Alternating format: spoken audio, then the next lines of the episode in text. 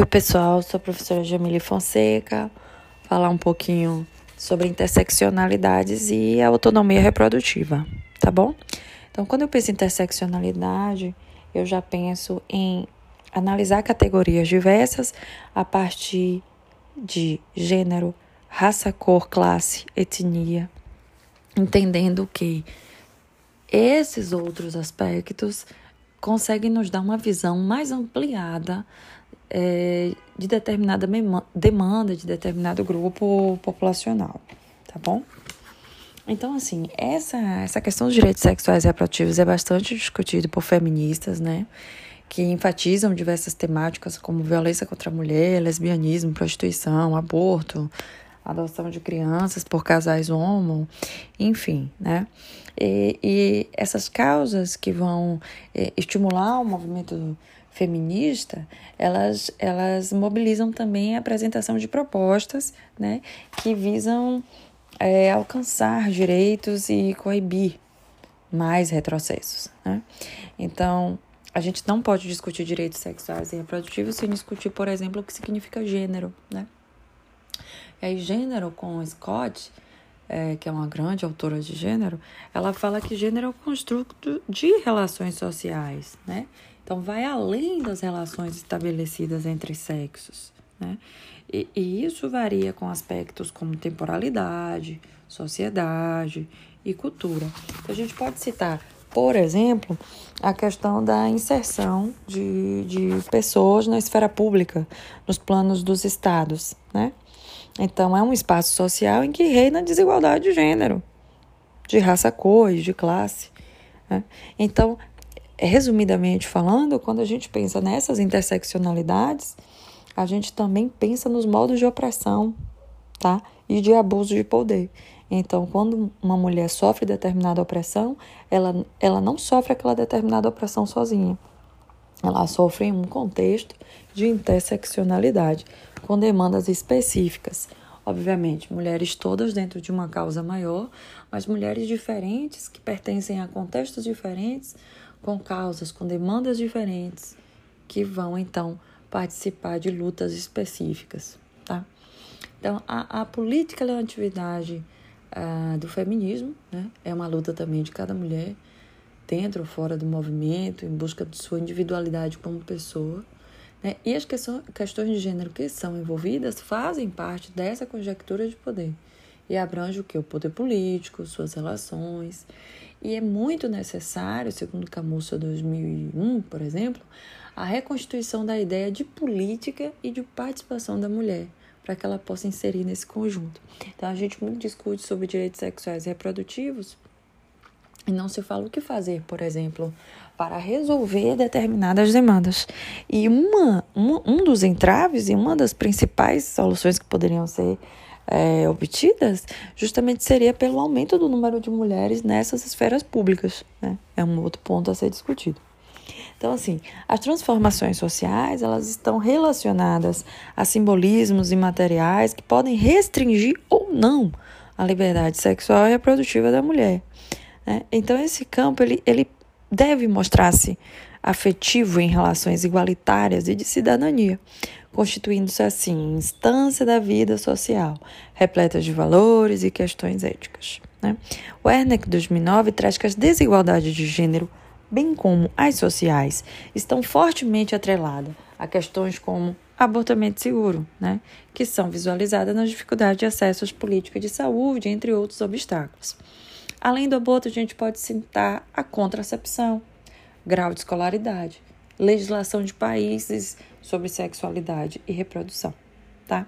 Então, o que nos exige é uma reflexão sobre aquela frase de outrora que nosso corpo nos pertence, como a ressignificação do corpo da mulher, né? que foi sempre julgado e submetido né?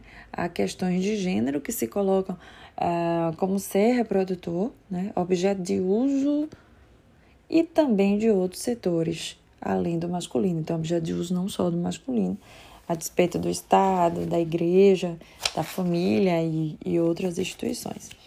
É, e aí eu trago no livro, por exemplo, né, o livro Aborto Legal no Brasil, Avanço e Retrocesso, a música Sociedade Alternativa, é, cantada nos anos 70 por Raul, né? Raul Seixas. Então reflete muito bem um pouco das lutas contra a ditadura militar na época, bem como outros movimentos sociais e com os versos. Faz o que tu queres, há de ser tudo da lei. Reivindica, assim, é, as questões de autonomia das pessoas sobre suas ações daquele período. Se a gente for usar essa música, a gente continua cantando ela, né?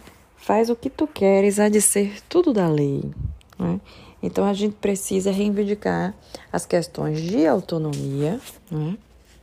autonomia de fazer o que quer, a autonomia de ter a liberdade de decidir sobre o seu próprio corpo, de decidir sobre o que fazer. Né?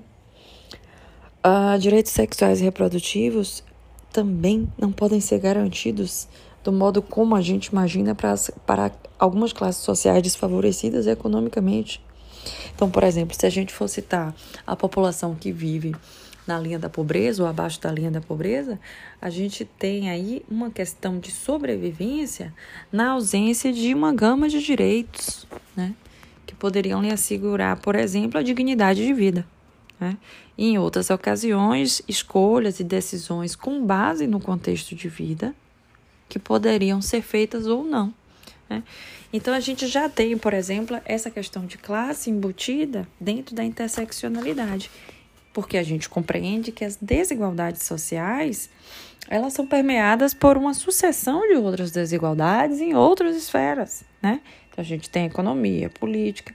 Então, para que haja uma igualdade nesse sentido, a gente também precisa refletir sobre as desigualdades no nosso cotidiano. Então, a, a questão de, de direitos sexuais e reprodutivos é muito maior do que está nos marcos históricos, nas conferências, na lei que, que diz lá o que é saúde sexual e reprodutiva, mas está no entendimento do contexto de cada pessoa, né? Em especial de cada mulher. É o contexto de cada uma, é a interseccionalidade de cada uma. É a demanda da mulher negra que é diferente da demanda da mulher branca. É a demanda da mulher ribeirinha que é diferente da mulher do centro, do centro urbano. Né? Então, são as relações sociais, né? portanto, que envolve esses direitos sexuais e reprodutivos é, e que perpassam pelas condições básicas influenciadas pelos contextos de cada pessoa, tá? E aí eu trago aqui uma, uma frase de Ávila, né? E uma frase de Werneck. O modo como as mulheres brancas vivenciam e enfrentam determinadas situações é dispar de enfrentamentos de mulheres negras. Por isso temos uma desigualdade de gênero imbricada em aspectos de raça e classe. É um ponto que resume aqui esse podcast. O outro é: o Brasil vivencia um racismo patriarcal, com ênfase na condenação moral da mulher, em especial da mulher negra, que tem seu corpo e sua sexualidade negativados. E agora uma frase minha, né, de fechamento, que eu coloco aqui no finalzinho do capítulo, que é o seguinte: em suma, questões de gênero, raça e classe, raça cor, né, e classe, são aspectos de potencial influência quando se discutem autonomia reprodutiva, uma vez que põem em questão fatores históricos, sociais e culturais, denotando a realidade vivenciada pelas mulheres. Né? atributos de gênero e a subordinação dos corpos, raça, cor, classe, pontos de merecimento ou não da garantia de direitos humanos, entre outros.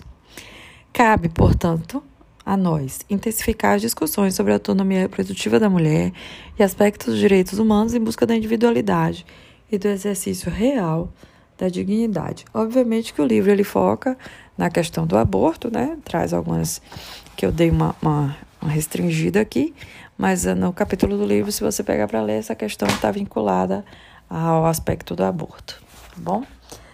Então, por esse podcast é só. A gente se vê na próxima. Um abração, fiquem bem.